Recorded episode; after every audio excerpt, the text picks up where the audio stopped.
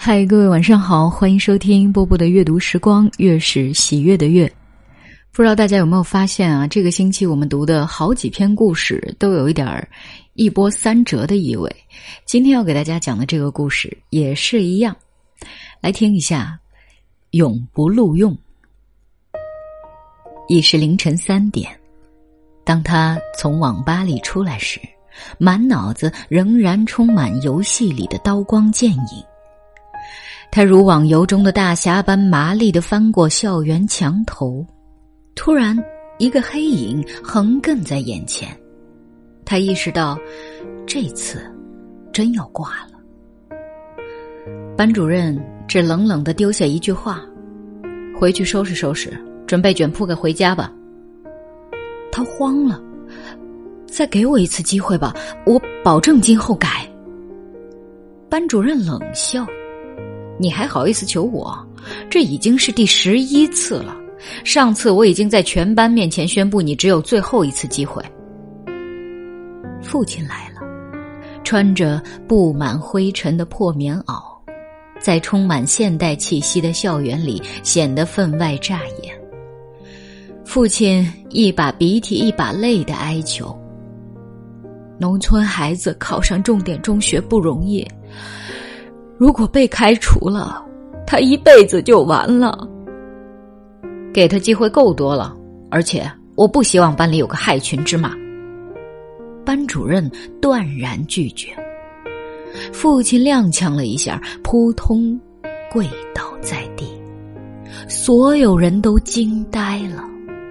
他心如刀割，仿佛在滴血，终于爆发了，一把扶起父亲，口气凛然的说。别求了，我们走。班主任轻蔑的说：“对，回你的乡下撒网吧，只要有我在，就永不录用你这个无可救药的人。”回到家，他躺在床上睡了三天，感觉前途渺茫，世界一片灰暗。可怜的父亲，仍不愿放弃。又出去四处求人，希望能有个学校接受他。他心里更加难受。一个被开除的学生，哪个学校还愿意要啊？但父亲却真办到了。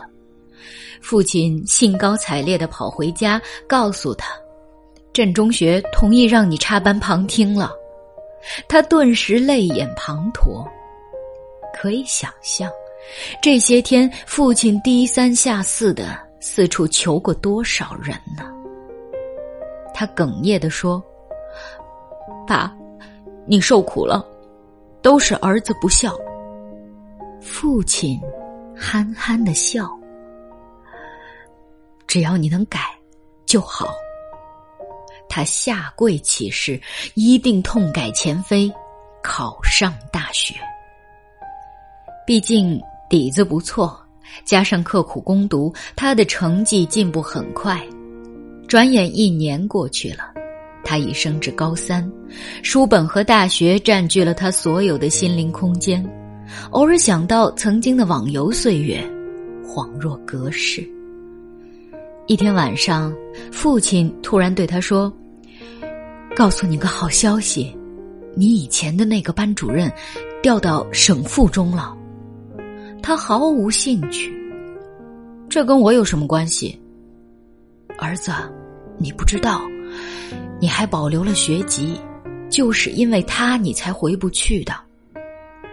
停顿了片刻，父亲又说：“我今天又到学校去求校长，他答应让你回去读书。”一切简直难以置信。但当他重新跨入那个熟悉而陌生的校门时，他狠狠的对自己说：“我不仅要从这里爬起来，还要从这里起飞，证明给那个家伙看看我是否无可救药。”转眼，一年过去了，他实现了诺言，考上了省里的重点大学。上学前的那个夜晚。父亲拿出珍藏多年的老酒，他恭敬的敬了父亲一杯，又敬了母亲一杯。然后父亲为他斟满第三杯，说：“孩子，这杯你该敬敬当年的那个班主任。”他不可思议的望着父亲。父亲回忆起三件事。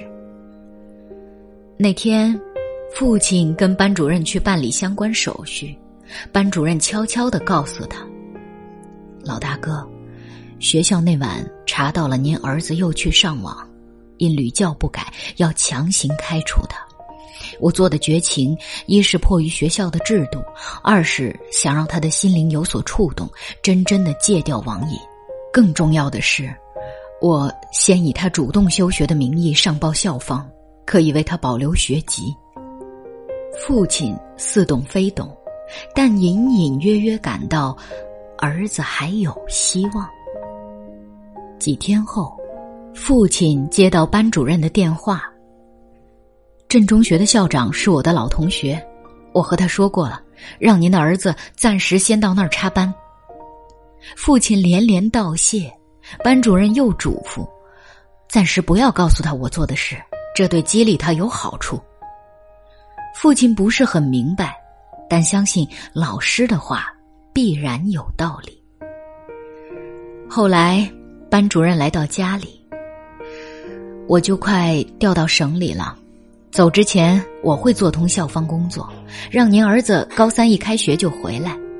父亲感激涕零，班主任又掏出五百块钱说：“知道你们家庭困难。”这点钱给他买点学习资料，另外，还是让他继续恨我吧，因为现在他那口气还没下去呢，就让他一鼓作气考上大学吧。听到这儿，他的眼泪如洪水般倾泻而下。火车到达省城的时候，接站的同学问他是否是某某大学的。他说：“是的，但是我要先去趟附中。”好了，嗯，虽然短小，但是非常动人的一个故事，而且也跟高考有关。啊，我知道，也许这一次高考有些同学考的并不是那么的理想，但是没有关系，还有一次机会，再努力。今天就是这样，我是波波，我在厦门跟各位说晚安喽。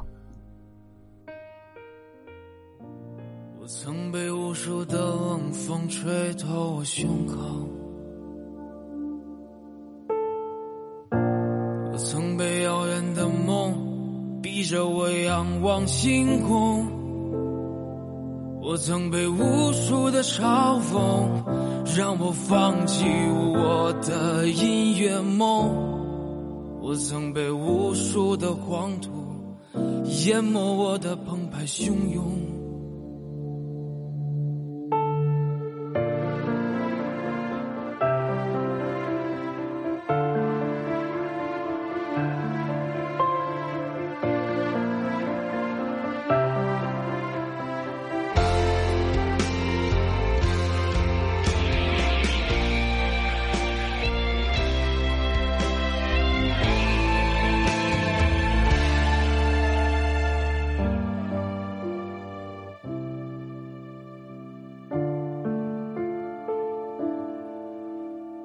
想要我的歌声无尽沉沦的感动，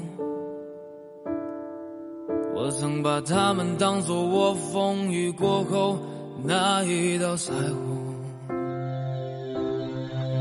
我曾把堕落的原因都丢给时间，我曾把机会。就扔在我眼前。我曾把完整的镜子打碎，夜晚的枕头都是眼泪。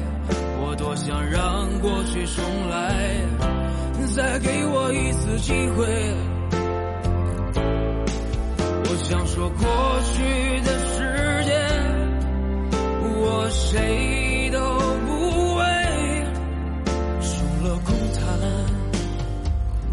就是是是非非。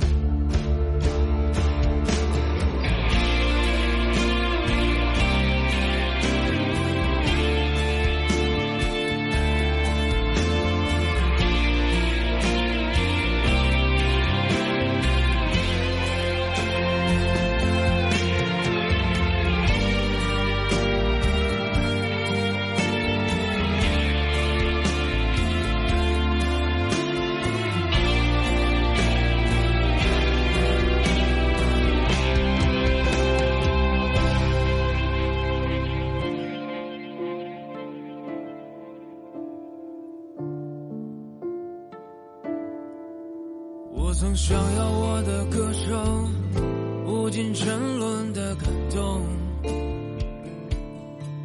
我曾把它们当作我风雨过后那一道彩虹，我曾把堕落的原因都丢给时间，我曾把机会就扔在我眼前。我曾把完整的镜子打碎，夜晚的枕头都是眼泪。我多想让过去重来，再给我一次机会。我想说过